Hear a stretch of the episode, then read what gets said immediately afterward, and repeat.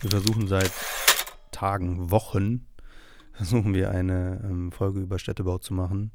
Oder ich primär, weil mich das Thema Stadt gerade sehr interessiert und die soziokulturellen Hintergründe. Und wir hatten ja mal eine Umfrage gestartet ähm, zum Thema, was wollt ihr sehen, wenn ihr die Haustür verlasst? Und das liegt gerade auf Eis, das Projekt. Also es wird noch zwei bis vier Wochen dauern, ähm, bis das kommt. Ihr seht schon, wir teasern immer Sachen an und dann brauchen wir immer ewig, um das umzusetzen, weil wir terminlich einfach gerade Schwierigkeiten haben, uns zu sechs zu koordinieren. Die Folge wird aber kommen und es wird auch noch mehr zum Thema Stadt kommen. Ähm, wenn ihr Bock drauf habt, dann macht uns einfach ein bisschen Druck. Ähm, ansonsten gibt es jetzt erstmal eine Folge von mir alleine heute. Und damit herzlich willkommen zu einer weiteren Folge Joe Fix. Ich sitze heute alleine hier in Köln. Ähm, ist ein bisschen seltsam, eine Folge aufzunehmen, ganz alleine und so ins Nichts zu reden. Aber mal sehen. Es wird heute um das Thema Schönheit gehen. Ein altbekanntes Thema. Ich hatte eigentlich gedacht, dass das hinter mir lag, dass ich dazu eine Haltung hätte, aber ähm, scheinbar hatte ich doch ein paar Gedanken noch dazu. Und die will ich jetzt mit euch teilen. Und ihr dürft gern Feedback dazu geben. Ansonsten hier erstmal die Gedanken dazu. Take 110. Wir verbinden Schönheit oft mit Symmetrie. Wir suchen sie in der Natur und finden sie in der menschengeschaffenen Umwelt wieder. Neben ihrer Eigenschaft als homogen wirkende Spiegelung zeigt sie sich als abgeschlossenes Ganzes, als unaufgeregte Einheit. Eine solche in sich geschlossene Einheit, wie beispielsweise eine Knospe kurz vor dem Erblühen, wird die Evolution des menschlichen Geistes überdauern und auch in tausenden Jahren als schön empfunden werden.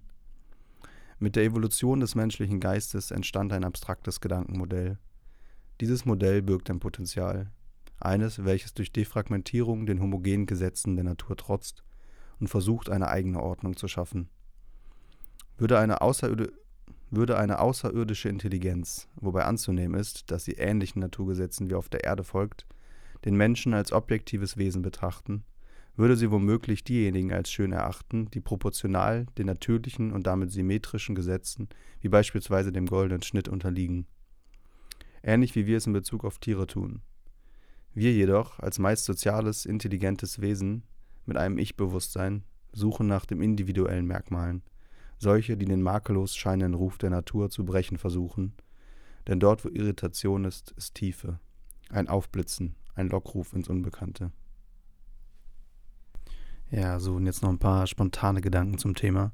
Also ihr seht ja, was das Thema ist, ist so Symmetrie und ähm, die Fragmentierung und Symmetrie ist so das Natürliche, Defragmentierung ist irgendwie so der Ursprung des Menschen oder kommt aus dem Menschen. Und was ich merke, so was ähm, Thema Schönheit eigentlich immer ziemlich in den Hintergrund gerückt, gerückt ist. Und ich im Begreifen bin, was so noch an komplexen Themen hinter der Architektur oder hinter dem Errichten eines Gebäudes ist oder der äh, Errichtung einer Stadt oder Verbesserung einer Stadt oder Weiterentwicklung einer Stadt, dass es so kompliziert ist, dass es so viel zu verstehen gibt und auf kultureller Ebene und auf sozialer Ebene, dass das Thema Schönheit immer ziemlich in den Hintergrund rückt. Und was besonders akut ist, ist natürlich die Nachhaltigkeitsfrage, die klimatische Situation. Und was bedeutet das eigentlich für das Thema Schönheit? Und Adrian und ich haben uns ja schon mal dem gewidmet in der Folge eine neue Ästhetik. Und dass wir gerade sehr viele Büros gefunden haben, die einfach eine Architektur machen, die ganz anders ästhetisch motiviert ist, wie wir das in der Uni gelernt haben.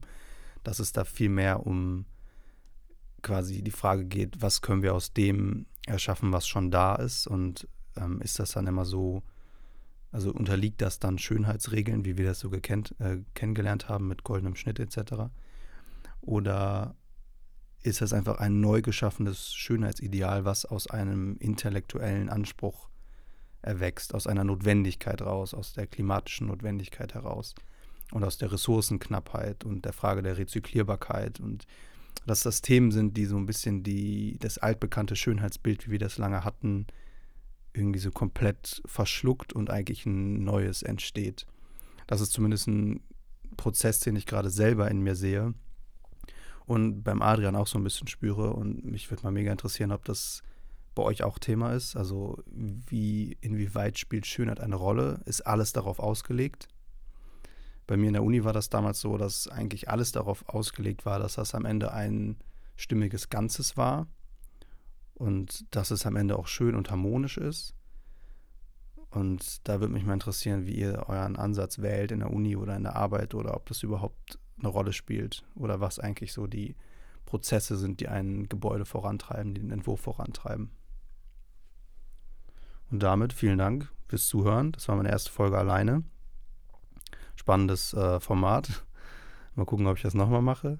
Ähm, bis dahin, bis zur nächsten Folge. Bis bald.